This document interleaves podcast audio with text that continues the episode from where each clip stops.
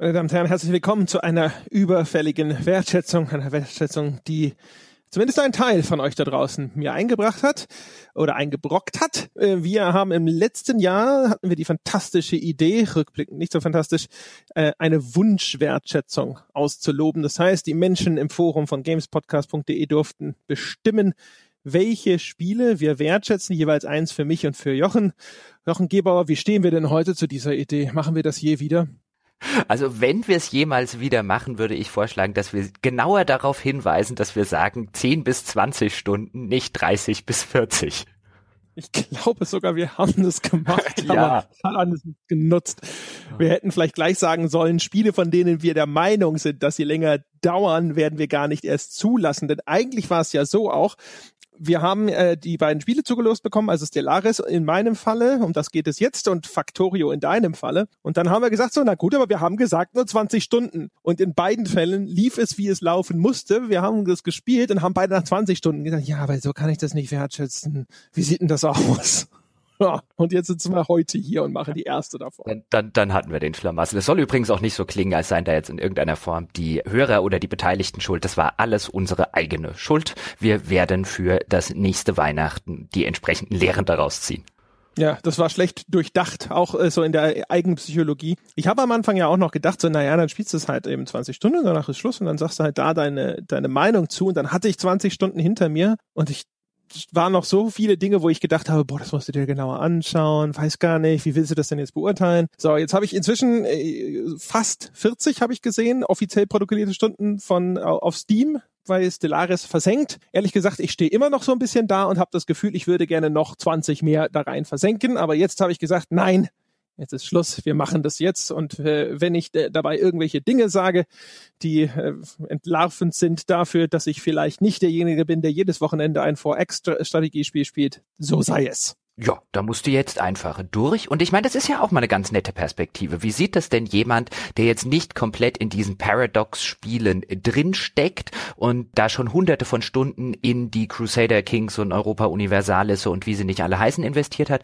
Deswegen interessiert das mich ja. Mich ganz insbesondere. Als ich gesehen habe, dass du Stellaris bekommen hast, habe ich gedacht, ah, das wird super. Mal gucken, ob mir das der André schmackhaft machen kann. Weil so richtig schmackhaft gemacht bekommen habe ich die Paradox-Strategie Spiele jetzt von den Fans nicht, was jetzt nicht an den Fans liegt, sondern daran, dass ich mir, ich habe mir irgendwann mal Crusader Kings 2 gekauft.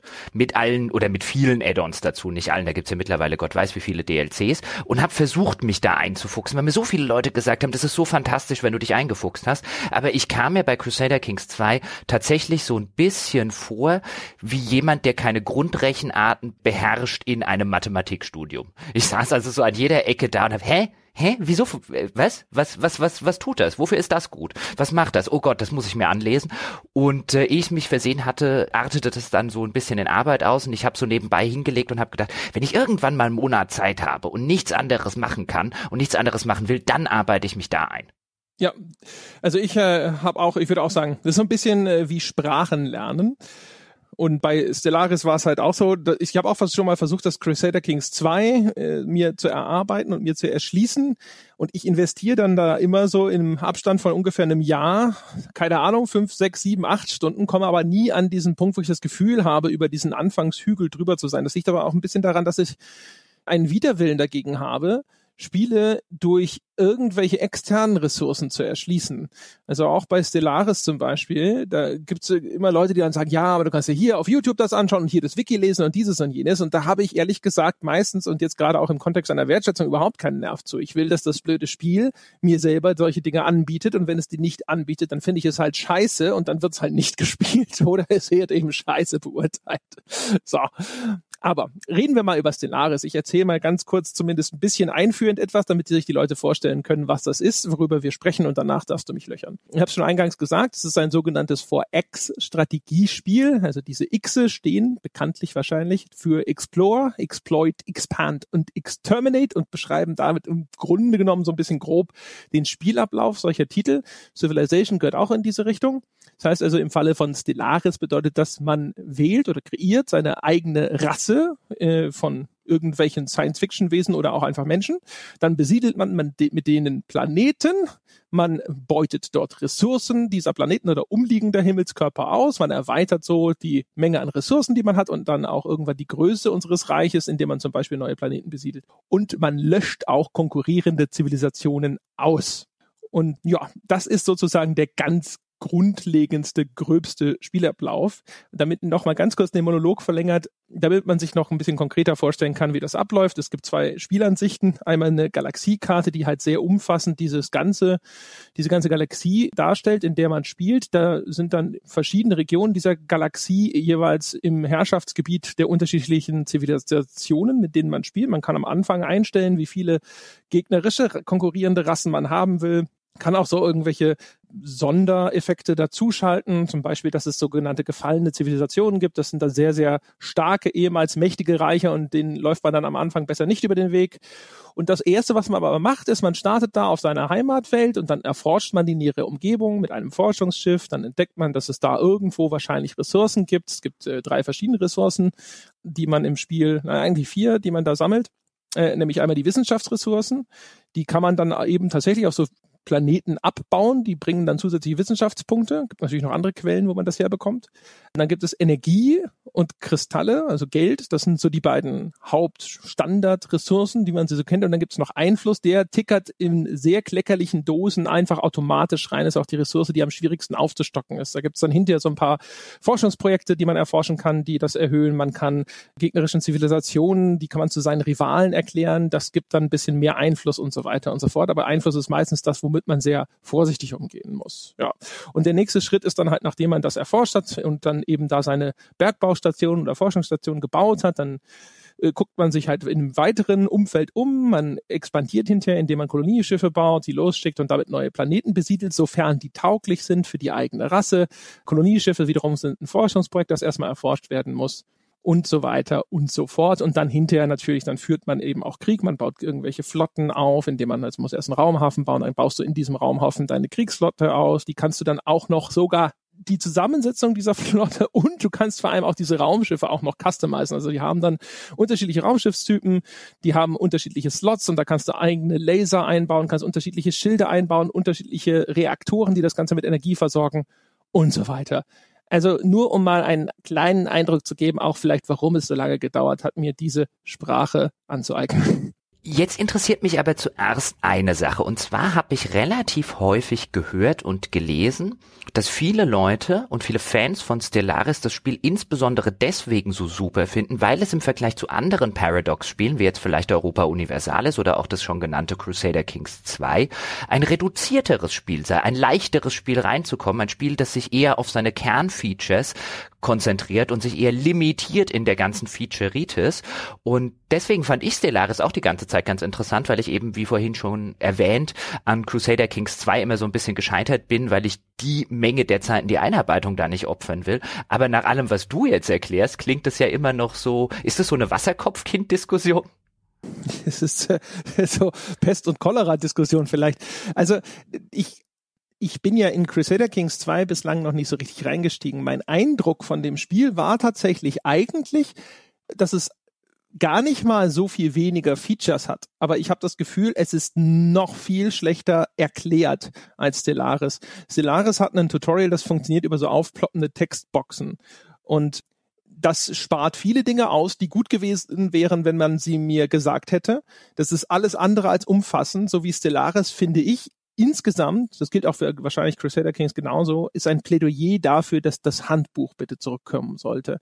Das, also wenn ich Estelaris in einer Box bekommen hätte mit so einem klassischen 300 Seiten Handbuch, in dem ich immer einfach schön alles nachschlagen könnte, das wäre gut gewesen. Es ist aber einfach besser und einfacher in das Spiel reinzufinden, weil es trotzdem im Vergleich zu dem Crusader King seine, seine Grundmechaniken immerhin vorstellt und das alles viel besser erklärt. Dieser Einstieg ist einfacher und deswegen war es dann hinterher insgesamt sage ich mal, trotzdem so nach fünf, sechs Stunden hatte ich das Gefühl, okay, jetzt hatte ich so diese Basics alle drauf. Es war aber wirklich auch immer noch ein, ein Huppel, über den man am Anfang drüber musste. Ich habe die ersten fünf Stunden die ganze Zeit immer nur gedacht, scheiße, was haben die mir da eingebrockt? Es war furchtbar. Also ich fand es wirklich nicht schön. Es war Arbeit am Anfang. Und wie ist denn dann der Payoff? Also ich meine, das ist ja letztlich immer so die interessante Frage, die sich dann stellt, ist der, auch wenn wir jetzt quasi schon den wertschätzenden Teil beinahe einsteigen müssten damit, mit der Antwort auf diese Frage, aber ist denn tatsächlich, hat es sich denn gelohnt, diese fünf Stunden oder sechs Stunden zu investieren, in denen es wirklich überhaupt keinen Spaß gemacht hat, weil du danach rausgehst und weil du so einen Halleluja-Moment hast und dann sagst, jetzt wo ich das begriffen habe, jetzt wo ich diese Zeit investiert habe, dann ist der Payoff tatsächlich da, das hat sich gelohnt. Ich würde sagen, ja. Auch deswegen, weil ich diese Art Spiel eigentlich sehr gerne mag und sie sehr lange nicht mehr gespielt habe und ich eigentlich immer schon mal wieder mir sowas vornehmen wollte. Und jetzt da, das habe ich bislang immer bleiben lassen, weil eben dieser Zeitaufwand nicht zur Verfügung stand. Und jetzt, wo ich dazu gezwungen wurde, mir die Zeit dazu zu nehmen, hat es mir dann hinterher, als ich dann ein bisschen drin war, echt sehr viel Spaß gemacht. Ich muss aber echt einschränkend dazu sagen, es hat auch im späteren Verlauf immer wieder so Momente gehabt, wo es mich gefrustet hat, weil ich dann auf einmal gemerkt habe, ich bin in irgendeine falsche Richtung gelaufen oder ich war zumindest sehr ineffizient in dem, was ich getan habe, weil mir von dem Spiel Informationen vorenthalten wurden oder sie waren so gut versteckt, dass ich sie zu spät gefunden habe. Das ist halt wirklich ein grundlegendes Problem in Stellaris. Du hast zum Beispiel in Stellaris einen, keinen klassischen Forschungsbaum, sondern du hast in jedem Abschnitt des Spiels eine bestimmte Anzahl, einen bestimmten Pool an Technologien, auch noch in drei verschiedenen Sparten. Also in äh, soziale Technologien gibt's da, dann gibt's da noch Ingenieurswesen und noch eine dritte, das musste ich jetzt gerade, kriege ich gerade nicht zusammen, egal. Physik ist es, genau. Sozial, Ingenieur und Physik, das sind die drei Forschungsbereiche. So. Und das heißt aber, da, die werden dann ausgelost, welche du davon jeweils erforschen kannst. Das ist, du musst dir vorstellen, jedes Mal gibt es so einen kleinen Stapel Karten. Ja, und wenn eine Technologie in einem dieser Forschungsbereiche fertig entwickelt ist, dann mischt das Spiel die Karten, zieht einen raus und sagt so, hey, möchtest du jetzt die entwickeln oder zieht noch eine Karte, willst du die entwickeln oder die entwickeln? Ja, dann kannst du zwischen diesen dreien auswählen. Was aber dazu führt, dass du erstmal mehrere Durchläufe brauchst, bevor du all diese Technologien schon mal gesehen hast. Und die sind dann teilweise, das ist glaube ich nach einem Patch, äh, so habe ich das im Internet entnommen, schon mal ein bisschen besser geworden, aber meiner Meinung nach immer noch in Teilen untererklärt. Da kriegst du dann halt eine so eine, so eine Technologie hingeklatscht und dann sagt die dir halt irgendwie, du entwickelst damit, keine Ahnung, ne, diese Technik, jene Technik hat irgendeine blumige Beschreibung, aber der Gameplay-Effekt ist dann häufig nicht vermerkt. Also es gibt relativ eindeutige Technologien, da steht dann halt Anführerlimit plus eins. Und dann weißt du, okay, ich kann bislang halt nur so und so viele Anführer haben. Und Anführer sind gut, weil sie geben Boni an meine Städte oder die, die, den Raumschiffen oder den Flotten, denen ich sie zuordne und jetzt kann ich einen mehr davon haben. Das ist eindeutig. Aber dann gibt's halt eben andere Technologien, wie zum Beispiel es gibt so äh, seltene Ressourcen. Und dann sagst du, hey, wenn du diese Technologie erforscht, kannst du diese seltene Ressource abbauen. Aber was die bringt, weiß ich nicht. Diese seltenen Ressourcen, wenn du so eine hast und die ist in deinem Einzugsgebiet und du hast erforscht, wie du die, wie du die abbaust, dann geben die dir halt bestimmte Boni, zum Beispiel fünf Prozent bessere Anpassungsfähigkeit an irgendwelche fremden Welten oder so ein Kram aber das weißt du nicht. Und deswegen, und dann sitzt du da und sagst so, ja toll, jetzt muss ich Forschungspunkte versenken, nur um hinterher festzustellen, was das ist, damit ich im nächsten Durchlauf weiß, ob ich das haben will. Und es gibt sehr viele Sachen, die Stellaris so macht und die es auch einfach nur schlecht darstellt. Das hat so verschachtelte Tooltips zum Beispiel, dass du bei den Technologien mit dem Mouseover über die zentral, über den zentralen Bereich dieses Kärtchens, das dir da angezeigt wird, kriegst du einen Tooltip, der dir eine Information gibt. Und dann hat das aber oben noch so einen kleinen, schmalen Rand, der dann auch noch farbkodiert ist. Und wenn du darüber ein Mouseover machst und das Ding ist zufällig rot, dann erfährst du da dann erst, ah, das ist eine gefährliche Technologie. Und wenn ich die erforsche, dann geschieht mit irgendeiner bestimmten, dann erhöhe ich das Risiko, dass irgendwas Schlechtes passiert, ein schlechtes Ereignis im Spiel. Und das ist halt einfach so, so du, dass du da überhaupt erstmal drauf kommst, dass das noch einen zweiten Tooltip wird, wenn ich da drüber meine Maus schiebe und solche Geschichten. Das ist halt echt. Bah. Zu den, zu den Technologien, die du erwähnt hast, das finde ich ganz spannend, weil das ist ja ein Vorwurf, den man inzwischen vor allen Dingen, seit die komplexer geworden sind, so gut wie allen, ich sag jetzt mal Globalstrategiespielen beinahe machen kann. Bei Civilization ist es in der Zwischenzeit nicht anders. Wenn ich jemanden vor ein Civilization setze, der das noch nie, der noch nie was in der Reihe gespielt hat und entsprechende Vorkenntnisse hat, und ich dem sage, erfinde Töpfern, dann kannst du, kannst Kornspeicher bauen, dann kann der mit der Information auch nichts anfangen. Was bringt mir ein Kornspeicher? Gut, ich kann abstrahieren, deswegen fällt es ja vielen Leuten auch leichter, zum Beispiel solche Spiele zu spielen wie Civilization, die einen historischen Kontext haben, weil ich mir unter einem Kornspeicher natürlich mehr vorstellen kann als unter einem Fluxgenerator. Aber was der Gameplay-mäßig macht, dann kannst du dich auch wieder 17 Mal durch die Civilopädie oder wie sie auch immer heißt klicken, bis du vielleicht dann tatsächlich den Gameplay-Effekt so erklärt bekommst, dass du auch weißt, was es ist, weil selbst wenn da drin steht, bringt plus zwei Nahrung, weiß ich zu der Stelle ja auch noch nicht, was bringt mir denn die Nahrung? Also das scheint mir so ein relativ grundlegendes Problem zu sein, an dem eigentlich alle Globalstrategiespiele irgendwie kranken, wenn man jetzt nicht vom Spieler möchte, dass der sich jetzt erstmal 20 Minuten oder vielleicht sogar zwei Stunden durch die eingebauten Hilfefunktionen liest. Das ist richtig, aber durch diesen Zufallsaspekt von Stellaris hast du, weißt du, bei einem Civilization, wenn ich dann diesen, diesen, diese, dann habe ich eine Routine, die ich dann durchlaufen kann, wo ich gemerkt habe, das hat gut funktioniert. Und dann mache ich halt wieder den Kornspeicher und wieder das und wieder das. Und das habe ich schon mal gemacht und das kenne ich schon. Ah. Bei Stellaris wird es neu zugelost und dann kriege ich die ganz, ganz andere Technologien im zweiten Durchlauf und weiß schon wieder nicht, was ich tun soll.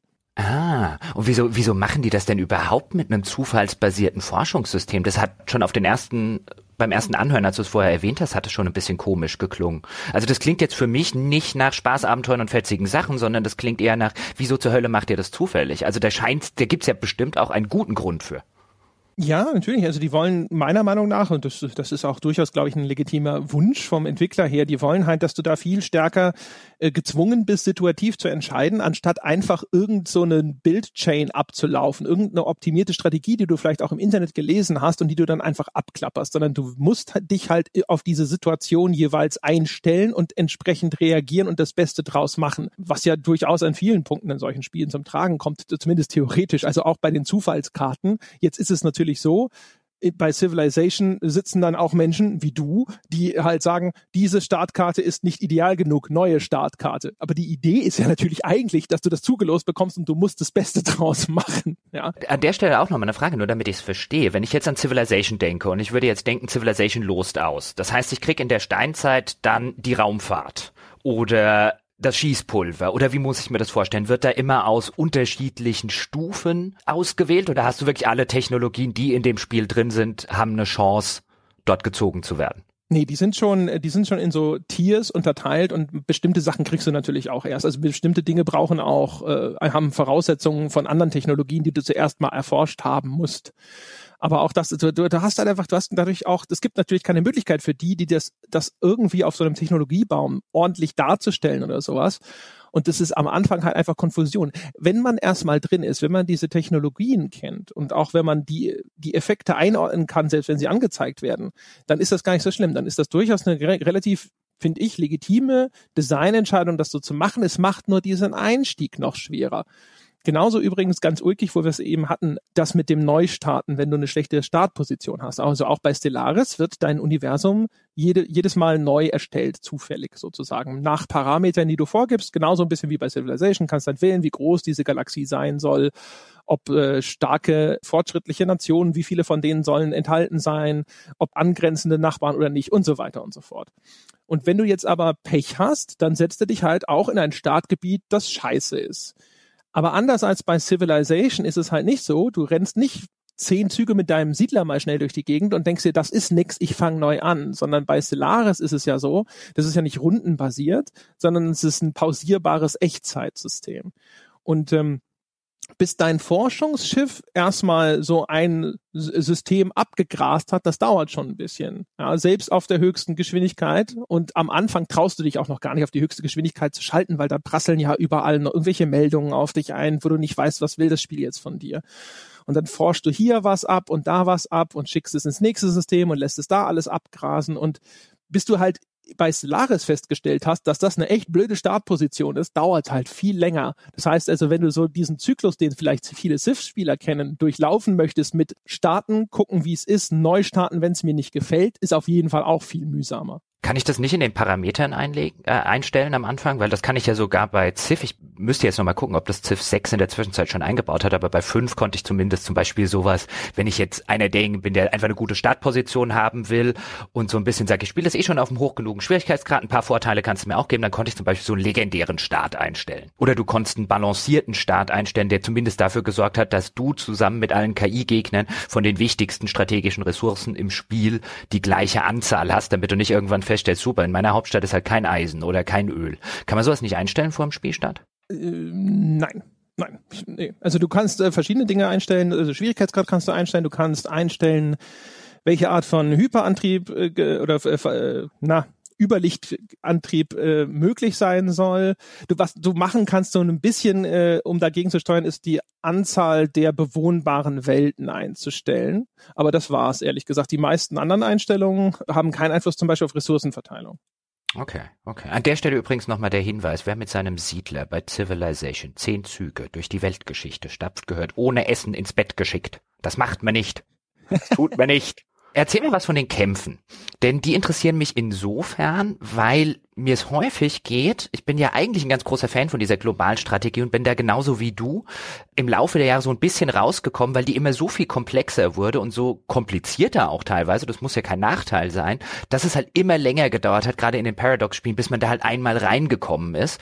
Und was mich immer so ein bisschen stört, wenn es schlecht gelöst ist, ist ein schlechtes Kampfsystem in diesen Globalstrategiespielen. Wie ist das gelöst in Stellaris? Das äh, ist eins, wo ich sagen muss, mit dem Kampfsystem, da gibt es, äh, das hat ist wie eine Zwiebel, ja, es hat Schichten.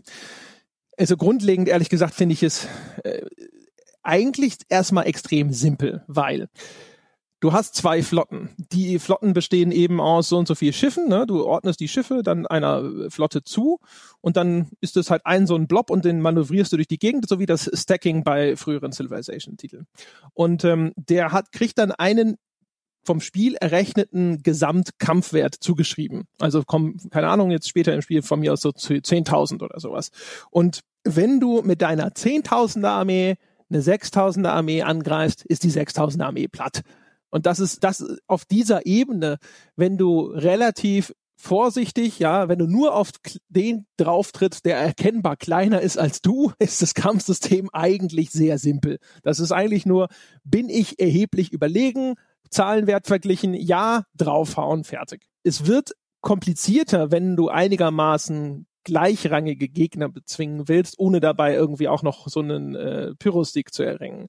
Weil dann musst du halt anfangen und, zu und gucken, was benutzen die denn für Waffensysteme? Okay, die haben die, die haben, keine Ahnung, die sind jetzt raketenbasiert, habe ich dieses Raketenabwehrsystem für meine Flotte schon erforscht? Wenn ja, gut, wenn nein, äh, schlecht und so weiter. Da hast du dann so Ste Ste äh, Schere, Stein, Papier-Effekte, dass du sagst, okay, also die Raketen sind halt gut gegen den und die Laser sind eher gut gegen den und was haben die denn für Schilde? Mit welcher Waffe komme ich da am besten durch?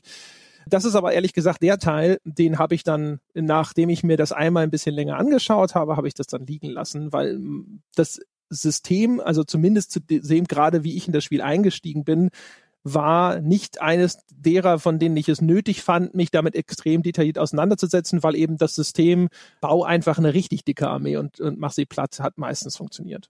Dem entnehme ich aber, dass die Kämpfe per se automatisch ablaufen. Oder habe ich dort ja, noch ein? Okay, da habe ich auch keine Eingriffsmöglichkeiten mehr. Das heißt, diese ganzen Sachen, die du jetzt erwähnt hast, mit habe ich die richtige Ausrüstung und so weiter, das lege ich vor dem Kampf fest. Es gibt da nicht im Kampf noch irgendwelche Sachen, wo ich dann sage, ihr greift zuerst an oder ihr benutzt diesen Gegenstand oder diese Waffe. Das existiert nicht. Nee, kannst du nicht. Also sobald zwei Flotten erst einmal in den Kampf gegeneinander eingetreten sind, dann kannst du eigentlich erstens nur noch zuschauen oder du kannst die, äh, du kannst einen Rückzugsbefehl erteilen und dann ziehen die sich halt zurück, dann springen die jetzt über irgendwie Warp oder so in Sicherheit, nehmen dabei nochmal extra viel Schaden und dann sind die da irgendwo in ein, zwei Systemen angrenzend an das, wo du gekämpft hast, auf einmal wieder da. Die stehen dann auch eine Zeit lang kurz nicht zur Verfügung. Das ist so das Einzige, was du da machen kannst, um einzugreifen. Ähm, KI agiert dabei manchmal ein bisschen erratisch. Also ich habe es erlebt, da greifen die zum Beispiel irgendwelche Transportflotten von mir an, während eine große Armeeflotte irgendwo in der Nähe rumdümpelt und dann kann man denen wunderbar in den Rücken fallen. Äh, insgesamt hatte ich aber zum Beispiel nicht das Gefühl, dass die KI jetzt insgesamt so irgendwie haarsträubend dumm ist. Die macht aber manchmal Dinge, wo du ein bisschen den, die Stirn runzelst. Viel interessanter ist allerdings, wie die Kriegsführung insgesamt funktioniert in Stellaris. Die hat nämlich eine ganz merkwürdige Eigenart. Und zwar, wenn du den Krieg, wenn du einen Krieg von Zaun brichst, musst du direkt festlegen, was deine Kriegsziele sind. Also, was will ich denn überhaupt mit diesem Krieg erreichen? Das ist im simpelsten Falle, dass du einfach sagst, ich möchte diese gegnerische Zivilisation äh, demütigen, äh, ist es, glaube ich. Äh, da kriegst du einfach nur Einflusspunkte für. Das ist so das Kleinste. Und äh, du kannst dann dann bis hoch zu ich möchte sie unterwerfen und ein Vasallenreich aus ihnen machen, dann müssen die dir äh, regelmäßig von ihren Ressourcen, die sie erwirtschaften, was abtreten. Die müssen auch mit dir in den Krieg ziehen, wenn du irgendjemanden angreifst. Das ist so das, die Höchststrafe und dazwischen ist dann sowas wie, ich möchte diesen einen Planeten erobern. Ähm, das ist einerseits spielmechanisch ein interessanter Kniff, weil das Spiel will erkennbar, dass du nicht einfach mal so denkst, Krieg ist was, wo du mal den Zeh ins Wasser halten kannst und dann schaust du, wie es aussieht und wenn du keine Lust mehr hast, dann hörst du halt einfach auf anzugreifen und dann ist auch gut. Sondern du sollst dir schon echt überlegen, erstens, ob es wirklich eine gute Idee ist, Krieg zu führen und zweitens, was soll das denn werden? Und wenn du zu große Ambitionen hegst, sollst du damit auch ein bisschen auf die Schnauze fallen können, weil das funktioniert so. Ähm, ich sage, ich möchte jemand unterwerfen und der soll mein Vasall werden dann ist es die sozusagen mit die höchstmögliche Punktzahl an ähm, Kriegspunkten, die ich erreichen muss. Kriegspunkte, äh, die streiche ich ein, indem ich Raumschlachten gewinne, indem ich Planeten erobere. Äh, manchmal, also häufig kriegst du auch schon relativ viele Punkte, indem du einfach nur eine Flotte im Orbit dieses Planeten stationierst aber wenn du die dann eben abziehst, wenn die woanders hin muss, dann verlierst du die auch sofort wieder. Deswegen ist es meistens besser, die zu erobern. Der Angegriffene kann die dann auch zurückerobern und so geht das dann manchmal ein bisschen hin und her. Und der Wert, den du erreichen musst mit diesen Kriegspunkten, ist natürlich besonders hoch, wenn du halt sehr ambitionierte Ziele hast. Der umgekehrte Fall ist aber der, wo es dann eigenartiger wird, weil wenn du gesagt hast, ich will die nur demütigen und du eroberst einen Planeten, um die nötige Anzahl an Kriegspunkten zu erreichen, dann kriegst du nur das, was du dir vorher ausgesucht hast als Kriegsziel. Den Planet gibst du wieder her. Ja, dann schließt du mit denen einen Frieden und deine Truppen, die verlassen dann halt dann äh, wieder den Planeten, schwimmen dann da wieder im Orbit. Und das war's. Du kriegst den nicht. Und du kannst das nicht mehr nachträglich ändern. Als Angegriffener hast du 100 Tage Zeit, deine Kriegsziele festzulegen. Da kannst du dich also hinstellen und sagen, oh, ich gucke erstmal, was ist, wie es so, wie es so läuft. Und dann lege ich mich fest. Äh, aber das kannst du als Angreifer nicht machen. Und das ist halt, in du sitzt dann da und denkst dir, ja, ich verstehe schon, die Spielregeln sind, ich krieg nur das, was ich vorher festgelegt habe. Aber äh, äh, meine aggressiven Weltraumkäfer haben jetzt einfach gesagt, okay, wir haben vorher gesagt, wir wollen nur das und das jetzt. Äh, hier ist dein Planet wieder. Äh, wir haben auch noch mal schön durchgefegt. Also wird Besen rein übergeben. Äh, da. also das, ich stelle mir das gerade in Civilization Sachen vor. Ich stelle mir das gerade vor, ich bin mit meiner schönen Armee, habe ich irgendwie Indonesien oder Gandhi oder wen auch immer plattgewalzt und dann heißt es irgendwie nachher, nee, nee, du gibst die jetzt alle wieder zurück. In Arsch mach ich. Am Arsch, die Räuber kriegen die das wieder. Ja, das ist halt echt ein bisschen bizarr. Also ich meine, der Sinn der Sache ist schon ganz cool. Also Stellaris, das finde ich sehr gut an dem Spiel. Das ist ein Spiel, das sagt, wenn du, wenn du Krieg führen willst, dann musst du dir das halt schon gut überlegen. Ja, und du musst dir auch überlegen, was du dir da vornimmst. Und wenn du an deinen eigenen Ambitionen scheiterst, dann äh, ist das schlecht für dich, weil dann kannst du eventuell trotz, obwohl du eigentlich überlegen bist und den anderen zwar äh, durchaus in die Enge drängst, aber du bist halt nicht so dominant, wie du dir das vorgestellt hast und dann verlierst du sozusagen am Ende trotzdem zum Beispiel auch Ansehen bei der eigenen Bevölkerung. Ist auch insofern cool, weil die großen Flotten, die du da baust, die haben Unterhaltskosten. Jedes Raumschiff, das du produzierst, das kostet Energie. Und wenn du jetzt also eine riesige Flotte dahin stellst, dann frisst die auf einmal monströse Mengen an Energie und äh, du kannst die nicht endlos unterhalten. Gerade im frühen Spiel, wenn da Energie noch eine durchaus nicht ganz reichlich vorhandene Ressource sein kann.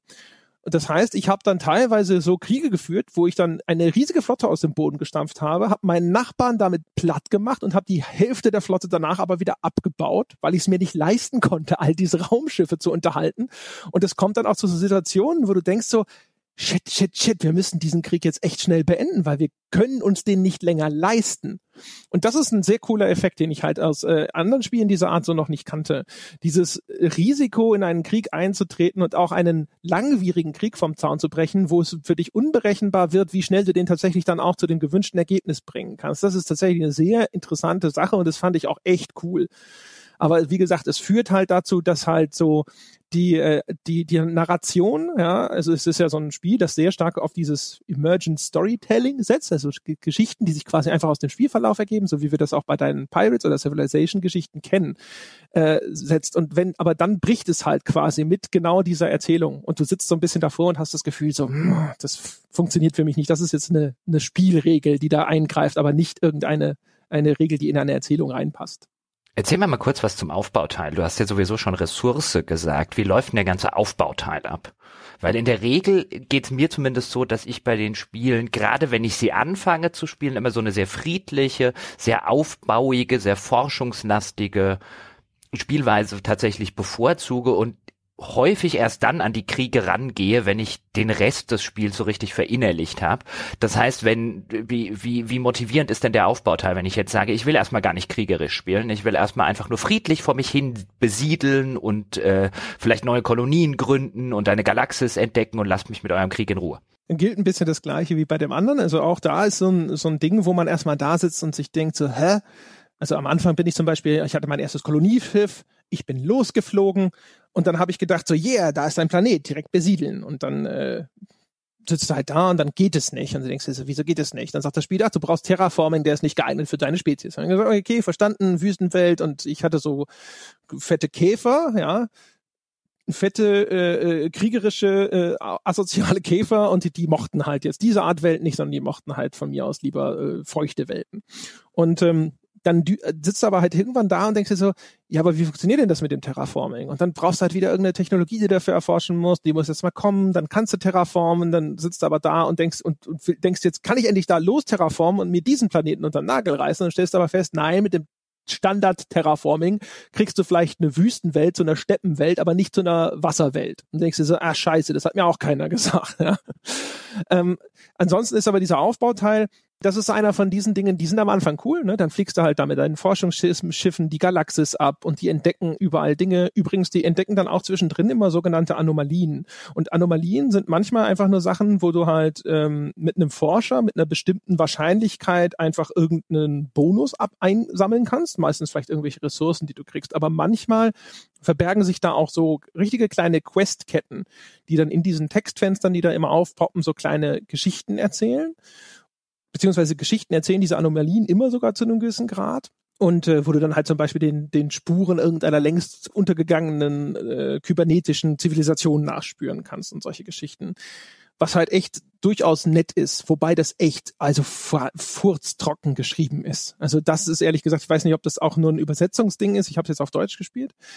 Ähm, die deutsche Übersetzung ist sowieso in Teilen nicht besonders toll und sogar fehlerhaft. Ja, da haben sie so Sachen drin wie ähm, da sagt eine andere Zivilisation zum Beispiel, das ist alles, wovon wir uns zu trennen wagen, wenn sie Informationen übermitteln. Und ich vermute, das ist die Übersetzung von This is all that we dare to share. Weißt du? Und äh, ja, naja, also ich weiß nicht, es kann an der Übersetzung liegen. Auf jeden Fall, diese, diese Texte sind halt wirklich sehr trocken geschrieben. Wenn du einer von den Menschen bist, die aber so ein bisschen die Tendenz im Kopfkino haben, ist es halt schon cool. Ja, da findest du dann halt deinen versteinerten riesigen Haufen Scheiße im Weltall treibend und kannst dann halt hier vorstellen, was das wohl ist, ja. Oder du findest irgendwelche merkwürdigen Metalltafeln auf irgendeinem Planeten, die da nicht hingehören und äh, mit kryptischen Abbildungen und dann kann man sich halt natürlich vorstellen, was ist das alles? Oder es gibt so Kristallwesen, äh, sogar eine Questreihe, wo du so Kristallwesen im Weltall findest und die kannst du dann studieren und findest dann hinterher, dass das da so ein System gibt, da haben die so eine Art Nest und sowas. Also das ist schon ganz, ganz nett gemacht. Ähm, wie sehr, wie sehr, das muss ich an der Stelle aber dann noch fragen, wie sehr artet das denn im weiteren Spielverlauf in, in, in Arbeit aus, beziehungsweise in ähm, sehr viel Micromanagement? Weil das klingt potenziell, was du beschreibst, klingt potenziell nach einem Spiel, wo ich nach einer Partie so nach 10, 15 oder 20 Stunden da sitze und dann erstmal tausend und eine Sache micromanagen muss die ganze Zeit, bis ich zu den Sachen komme, die ich dann vielleicht tatsächlich machen wollen würde. Haben die da vernünftige Automatikprozesse drin oder ähm, habe ich das jetzt einfach nur falsch verstanden? Äh, nee, nee, nee, äh, da wäre ich jetzt dazu gekommen. Also es gibt, äh, die Antwort lautet ja und nein. Das Spiel zwingt dich zu einem gewissen Grad zu einer Automatisierung, weil du kannst nur fünf Planetensysteme tatsächlich direkt kontrollieren. Und sobald du anfängst, dich noch weiter auszudehnen, musst du deine deinen Herrschaftsraum in Sektoren unterteilen und jeder dieser neuen Sektoren außer deinem Kernsektor, den betreust du dann nicht mehr selber, sondern wird von der KI verwaltet. Und das ist insofern ganz interessant, weil je mehr Sektoren du dann hast und je mehr sich dein Reich ausdehnt, auch vielleicht durch Eroberungen ausdehnt, desto mehr hast du dann auch unterschiedliche Spezies, die in deinem Einflussgebiet leben, die sich vielleicht alle nicht so gut miteinander verstehen. Ähm, auch so ein, je nach Philosophie, die deine Zivilisation verfolgt, hast du die Möglichkeit, dass die dann untereinander sich, dass, also dass du Immigration auf den Planeten zulässt, dann wechselt halt vielleicht auch mal einer von einem Planeten zum anderen und wenn du aber da eine xenophobe Rasse angesiedelt hast, ja, dann sitzen die alle da und sagen, äh, die Ausländer äh, und sind unzufrieden und dann bilden sich Fraktionen und die kriegen dann immer mehr Zulauf, wenn du das nicht unterdrückst, was Einflusspunkte kostet. Und irgendwann droht dir dann natürlich da irgendwo wieder Rebellion und dann können sich sogar einzelne Teile, Planeten oder sowas, können sich dann selbstständig machen und erklären ihre Unabhängigkeit von dir. Und dann musst du dann mal wieder einen Bomber vorbeischicken und denen erklären, dass du das nicht so gut findest, sie wieder eingemeinden ähm, und all solche Geschichten. Äh, das das nimmt dir allerdings natürlich dann so ein bisschen auch äh, aus der Hand, dass du halt den Aufbau der einzelnen Planeten da überall auch noch von Hand nachjustierst, weil du kannst natürlich dann auf dem Planeten Gebäude bauen, diese Gebäude upgraden, äh, es gibt Ressourcenfelder, da, auf denen diese Gebäude gebaut werden, wo du dann abwägen musst, ob du dann halt eben ein passendes Gebäude dorthin setzt. Also wenn da zum Beispiel schon Nahrungsressourcen sind, die das Wachstum deiner Kolonie beschleunigen, dann willst du da vielleicht irgendwie so einen Ökodom hinsetzen, der dann halt sehr äh, das, äh, das Wachstum beschleunigt der Nahrung. Andererseits brauchst du vielleicht gerade dringend Energie und möchtest da viel lieber ein Kraftwerk drüber betonieren und so weiter und so fort. Und das beschränkt sich dann halt auf diese fünf Kernplaneten. Was aber hinterher tatsächlich echt, also was ehrlich gesagt schon sehr schnell nervig wird, ist zum Beispiel das äh, mit dem Erforschen. Du findest also bei mir bislang immer sehr spät eine Technologie, damit deine Forschungsschiffe automatisch erforschen. Und ansonsten sitzt du halt ständig da, sagst, erforscht dieses System und dann rennt das Forschungsschiff los und erforscht das System und dann ist es fertig und dann sagst du, jetzt erforscht du das nächste System und dann rennt es los und erforscht das nächste System und irgendwann sagt es, ich habe das fertig erforscht und du so, ja, super Forschungsschiff, auf zum nächsten System. Okay, dann kommen wir mal so ein bisschen in die wertschätzende Ecke jetzt tatsächlich, weil ich habe mir jetzt ähm, die eine oder andere Wertung von dem Spiel angeguckt. Und gerade zum Beispiel bei den deutschen Medien, die sind sich da sehr einig im Hinblick darauf, dass das so niedrige 80er sind, was ja, könnte man argumentieren, so die niedrige 8 ist die moderne 7 äh, sozusagen oder die 7 von früher. Das hat so ein, ja, Fan, für Fans von dieser Sorte Spiel ist das total super. Und jetzt bist du ja nicht unbedingt Fan von dieser Sorte Spiel, beziehungsweise in der modernen zumindest nicht. Und ich habe von so vielen Leuten tatsächlich gelesen und gehört, die sagen, hey, ich bin normal überhaupt nicht derjenige, der die Crusader Kings und Europa Universalis so spielt. Aber das ist eines der besten Spiele aller Zeiten. Das ist eines der besten Spiele, die ich in den letzten Jahren gespielt habe. Ähm, auf welcher, auf welcher Ecke wärst du? Ist das ein Spiel für Fans oder ist das tatsächlich ein Spiel, wo du jetzt sagen würdest, selbst wenn du eigentlich mit dieser absoluten Hardcore 4X Strategiesache nicht so wirklich was anfangen kannst, nach der Einarbeitungszeit ist das ein fantastisches Spiel für jeden? Bin da so ein bisschen zwiegespalten.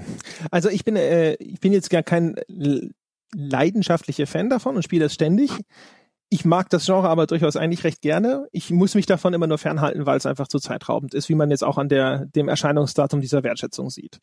Und weil ich dann halt auch, auch häufig nicht davon lassen kann. Also Stellaris ist halt trotzdem ein extrem langwieriges Ding. Also ich habe eine Partie bis kurz vor Ende gespielt und hatte dummerweise diese Endgame-Krisen aktiviert. Das äh, ist so ein Standard-Setting. Da kommt dann am Ende nochmal so eine riesige Bedrohung wie so ein Endgegner in dem Spiel. Und dann kam da irgendwie so eine komische Invasionsflotte anmarschiert von irgendeinem Schwarm, ja, und äh, dann war der Ofen irgendwie aus. Ähm, und ansonsten kannst du das halt, du kannst halt zehn Stunden spielen und dann startest du wieder neu und wieder neu und wieder neu. Ähm, egal. Also auf jeden Fall, mir hat es sehr viel Spaß gemacht. Nachdem ich diese ersten fünf Stunden gekotzt habe, hat es mir zunehmend immer mehr Spaß gemacht. Ich fand es sehr cool. Es gibt verschiedene Sachen, die mir echt super daran gefallen haben. Ich habe ja schon gesagt, dass man auch gerade später im Spiel agiert man sehr viel auf dieser Galaxiekarte, auf dieser großen Übersichtskarte, wo man die ganze Galaxis sieht und diese einzelnen Reiche, also deines und das deiner Wettbewerber eingezeichnet sind. Da sieht man die Grenzen und die sind dann jeweils farblich hinterlegt. Und das ist eigentlich cool, weil das ist direkt eigentlich die Repräsentation deines Spielerfolges. Und die hast du ständig vor Augen. Diese Ausdehnung deines Reiches und du guckst ständig gierig, wo sind noch Sterne, wo ich hin will, wo sind kleine Reiche, die eigentlich darum betteln, in Zukunft nur noch für mich zu arbeiten und dann vielleicht irgendwann übrigens sehr aufwendig und langwierig eingegliedert zu werden in meine Kultur. All solche Sachen, das ist, ähm, das ist sehr, sehr cool. Das, was wir schon erwähnt haben, dieses, wie aus diesem eigentlich sehr trockenen Spiel sich so diese Geschichten entfalten. Also zum Beispiel habe ich ja diese ziemlich rücksichtslose äh, Insektenzivilisation gespielt. Und wenn du von der Mentalität, die du am Anfang auch, wenn du eine Rasse selber erstellst, eben wählen kannst. Wenn du rücksichtslos genug bist, kannst du zum Beispiel etwas machen, was extrem praktisch ist. Nämlich, du kannst ähm, eroberte Planeten, wenn du friedfertig bist, dann hast du da halt eben diese vorherigen Bewohner drauf sitzen. Und die sind dann vielleicht nicht kompatibel mit deiner Kultur und sind unzufrieden und quengeln die ganze Zeit nur rum. Weswegen meine Käfer halt Planeten erobert haben, dann haben wir alle umgebracht und haben da Käfer angesiedelt. Das war total super. Und dann habe ich dann halt mit meinen Genozidkäfern so nach und nach das Universum unterjocht. Also und all das kommt halt aus einem äh, Spiel mit also mit so mit so Planetenumlaufbähnchen hier und Textfenstern da und ganz vielen Zahlenwerten dort. Das ist schon echt ganz cool und faszinierend. Das funktioniert sehr gut. Es geht mir dieses Echtzeitsystem teilweise bei dem Spiel dann furchtbar auf den Keks. Es gibt Teile oder Momente in diesem Spiel, da durchläufst du eine Periode, wo du die Füße stillhalten musst zum Beispiel, weil du gerade einen großen Krieg erstmal geführt hast und jetzt brauchst du mal ein bisschen Zeit, um dich wieder aufzubauen, einzuigeln und sonst irgendwas und dann sitzt du da und drehst Däumchen und dann geht's einem tierisch auf den Sack, finde ich. Ähm, ich fand Diplomatie erstaunlich wirkungsvoll, weil du kannst Föderationen schließen in dem Spiel und wenn du in einer Föderation bist und du wirst angegriffen, dann kommen dir deine anderen Föderationsmitglieder zur Hilfe und das ist eine, ein erstaunliches Mittel, um Diplomatie tatsächlich, die ich sonst immer sofort links liegen lasse, wirksam zu machen. Weil der kleinste Pisser kann auf einmal so große Freunde haben, dass du nicht einen Finger an ihn legen willst, ja, weil dann steht auf einmal die Zehntausender Flotte oder noch höher von irgendjemand anderem vor deiner Haustür und sagt so, tut mir leid, ja, aber wir haben einen Vertrag mit denen und das ist sehr unangenehm. Und das kannst du umgekehrt halt auch sehr gut ausnutzen, um äh, selber dir da ein bisschen Rückhalt zu verschaffen. Und das sind Sachen, die fand ich alle sehr cool vielleicht wenn man so der Standard 4X Hardcore Strategiespieler ist, zuckt man mit den Schultern und sagt, das ist alles sehr gewöhnlich und nichts Neues und äh, und weiß ich nicht. Aber ich fand das eigentlich alles sehr cool und fand das alles sehr schön integriert, wenn man erstmal durchgestiegen ist. Also mich nerven diese Durchhänger, die das Spiel hat. Mich nervt, wie schlecht es seine Spielmechaniken vermittelt, wie, wie sehr es mich dazu zwingt, irgendwo rumzuklauben und nachzuschauen, um endlich zu begreifen, was da tatsächlich passiert. Aber so unterm Strich, ehrlich gesagt, so mit diesen Abstrichen und wenn ich sie im Negativ sogar ein bisschen auslegen wollen würde, fände ich eine niedrige 80, ehrlich gesagt nicht so weit von dem entfernt, was so auf der grünen Wiese. Hm. Jetzt mal so rumgefragt, auch wenn es nicht äh, streng genommen Teil einer Wertschätzung ist. Auch das hört und liest man ja immer wieder, insbesondere von frustrierten Spielern, die dann über diese erste Einstiegshürde nicht rüberkommen bei dieser Sorte Spiele, die dann sagen, wieso zur Hölle kriegen die es immer noch nicht hin, Spieler vernünftig an ihr Spiel ranzuführen? Warum muss das immer noch ein paar Stunden lang Arbeit sein? Was würdest du denn da jetzt machen? Also jetzt mit deinem, mit dem Blick, den du da jetzt drauf hast, ähm, was könnten die denn da dran ändern? Hättest du da eine hm. Idee, wo du sagst, warum zur Hölle machen die nicht das und das und das? Ja gut, die müssten natürlich ihre Tutorials einfach nochmal besser strukturieren. Das ist natürlich auch eine Herausforderung. Das ist so ein bisschen wie, ähm, warum dauert es so lange, einem Kind keine Ahnung, Geometrie beizubringen. Ja, ich glaube, man könnte die Lehrbücher da wahrscheinlich auch verbessern, damit es effektiver geht und angenehmer geht und schneller geht. Und aber das ist garantiert echt schwer. Und so ist es halt auch bei einem Spiel, das so komplex ist wie Stellaris, wo du halt wahrscheinlich auch einfach extrem viel Zeit und sehr intelligente Leute investieren musst, um ein Tutorial zu schaffen, das eine vernünftige, angenehme und auch wirklich vor allem wirkungsvolle Spieleinführung bietet. Und Paradox ist entweder nicht im Besitz dieser Menschen oder nicht gewillt, die Zeit da rein zu investieren. Weil sie halt von mir aus sagen, wir kaufen eh nur unsere Fans, die haben schon 15 Sachen solcher, dieser Art gespielt, die kennen das schon.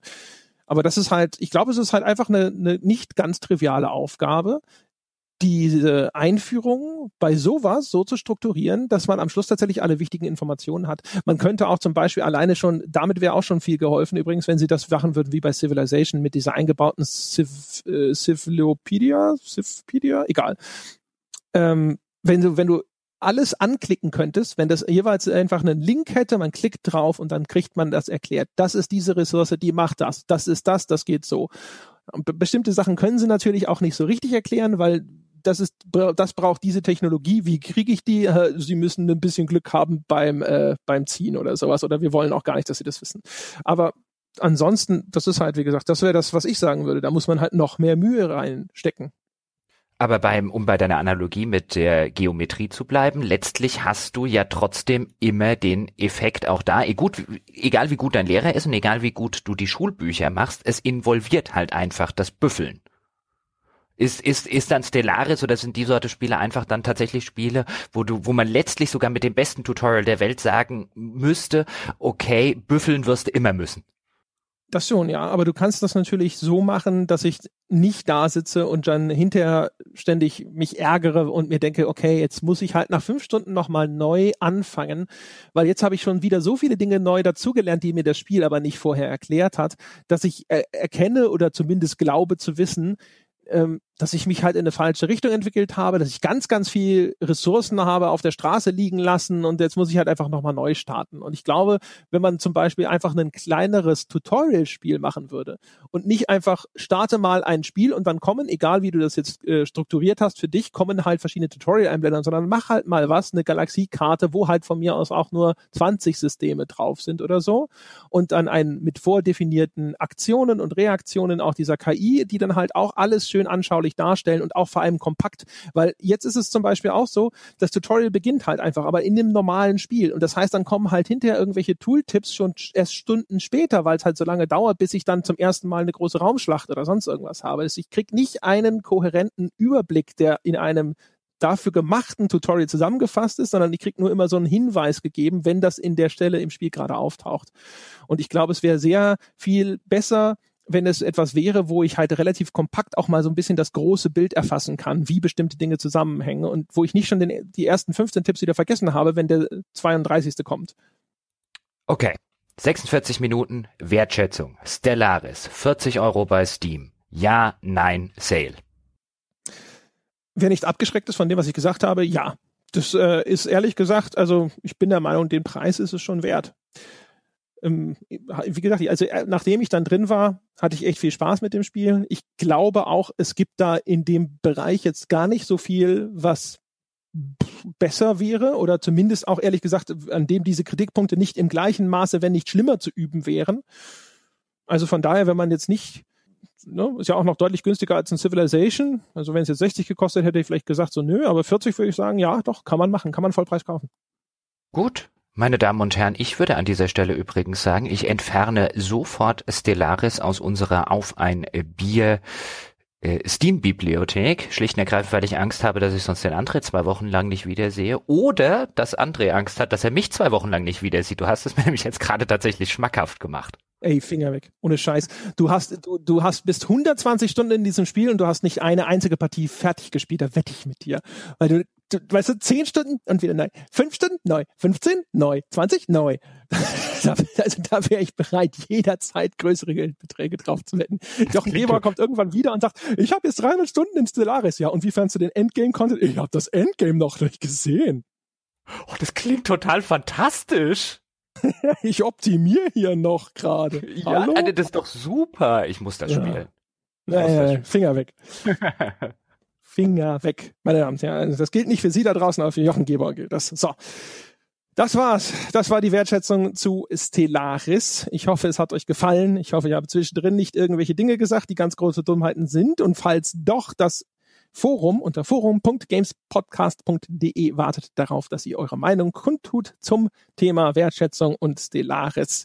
Ansonsten vielen Dank, dass ihr Bäcker dieses Podcasts seid. Falls ihr es denn seid, diese Woche, Folge wird ja wie versprochen frei verfügbar sein. Und ansonsten, wenn ihr mehr Wertschätzungen hören wollt, ist das eine hervorragende Gelegenheit, um Bäcker dieses Podcasts zu werden, sich alle Wertschätzungen zu holen, all die anderen Bonusformate.